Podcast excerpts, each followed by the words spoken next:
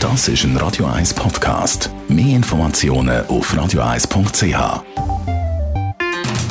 In den Sümpfen von Bern. Die Sendung von und mit Thomas Matter.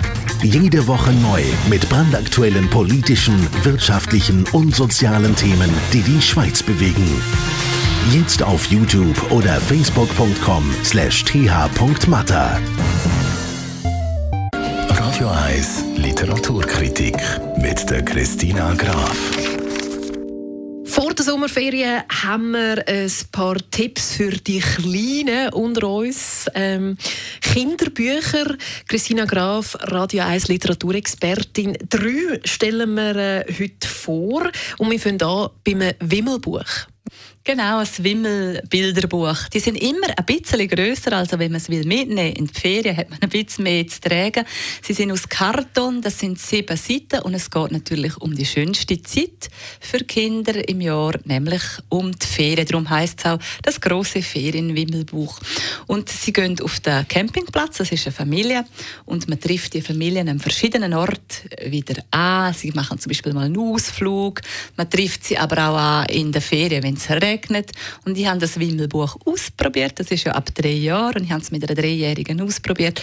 Und das Tolle daran ist, dass wirklich die gleichen Figuren immer wieder an einen anderen Ort kommen und so können sie die suchen. Und das Zweite, was toll ist, nebst natürlich der Illustration, die einfach gelungen ist, ist, es hat unpassende Sachen in dem Wimmelbuch drin. Also was macht ein Elefant auf der Alp? Sehr herzig. Auch ab dreijährig ist dann Papa Moll ein Klassiker. Der ist natürlich sehr beliebt und jetzt ist das gerade der brandneue Band, äh, der 31. Band. Ein Komet schlägt ins Haus von Papa Molly.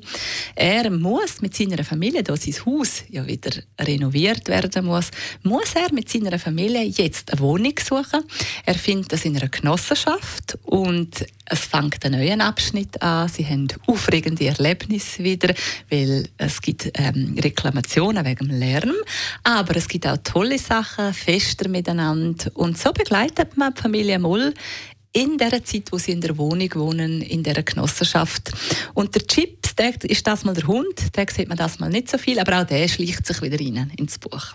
Und das dritte Buch ist richtig giftig vom Schriftsteller Lorenz Pauli und der Illustratorin Claudia Döweg.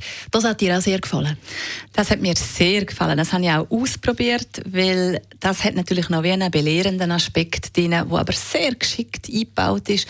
Am Schluss vom Buch sind dann Gefahrensymbole, also es geht um Gefahrensymbole, um die rot umrandeten Tafeln mit den schwarzen Bildern drin. Und es geht, es ist eigentlich eine Geschichte darum, was ist abenteuerlich und was ist denn wirklich gefährlich. Zwei Kinder, die begeben sich so auf den Weg und dann treffen sie auf eine Flasche, wo eben einen giftigen Inhalt hat und das stärkt ihr Bewusstsein und sie schauen dann auch daheim, ah, die Abwaschmaschinen-Tabs, die sind ja eigentlich auch sehr giftig, also die haben auch das Bild. Sie fühlen es auch daheim gut einräumen und von dort her ist es ganz gut, wenn man das mit den Kindern einmal anschaut wieder und die Bilder zeigt weil ich glaube, es ist auch angeregt worden vom BAG, also vom Schweizer Bundesamt für Gesundheit, hat der Lorenz Pauli aufgrund von dem hat er es dann angefangen zu schreiben und ich finde es sehr geschickt, finde es sehr schön illustriert und sehr geschickt gemacht.